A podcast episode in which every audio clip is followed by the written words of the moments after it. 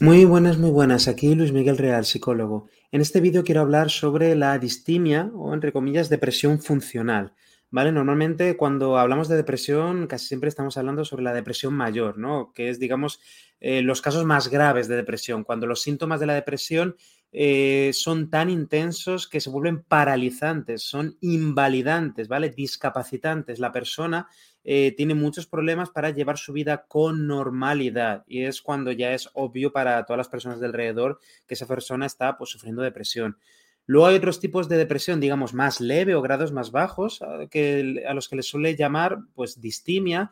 Popularmente también se les suele llamar depresión sonriente porque para las personas de alrededor no suele ser nada obvio, ¿vale? No se nota que la persona está mal, pero por dentro la persona sí que está, de nuevo, está en las primeras fases mientras va desarrollando la depresión y va, eh, digamos, empeorando con el tiempo, con el paso de los meses, años, etcétera, etcétera. Hay personas que se quedan en esta fase durante muchos años sufriendo y precisamente por no haber sido capaces de reconocer los signos, no han ido a pedir ayuda, no han eh, ido a psicoterapia, etcétera, etcétera. No han hecho eh, actividades de prevención, ¿vale? Digamos, y entonces eso ha facilitado que en cierto momento desarrollasen eh, depresión mayor y empeorasen los síntomas. Entonces, que una persona no esté ultra mal no significa que no esté pasando nada. También muchas veces nos, ¿cómo decirlo? No, nos consolamos a nosotros mismos o le quitamos hierro al asunto comparándonos con los casos más graves que hemos visto en las películas, que hemos visto en las noticias, etcétera, etcétera.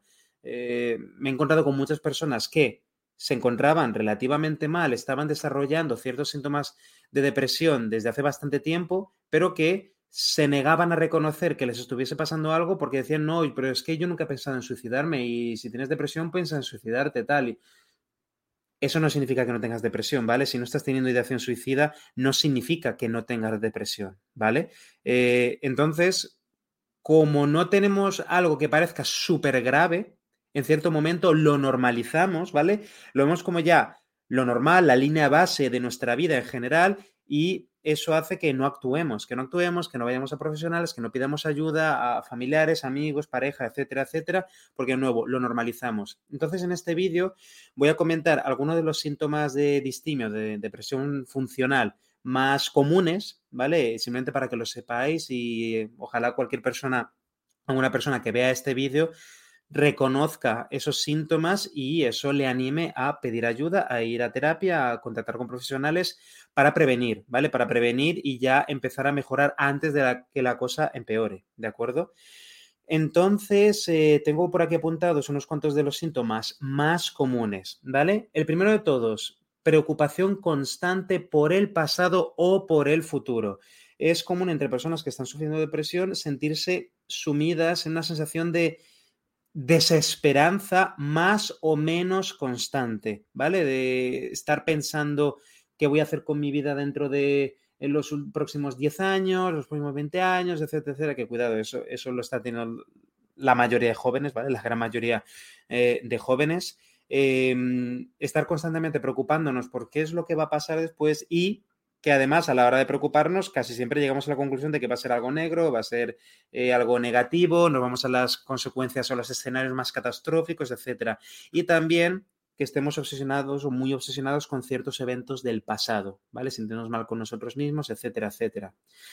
Después está el consumo de sustancias, ¿vale? Muchísimas personas utilizan el consumo de drogas, ¿vale? Marihuana, alcohol, eh, cocaína, cualquier otra cosa, sobre todo el alcohol y la marihuana en el caso de la depresión.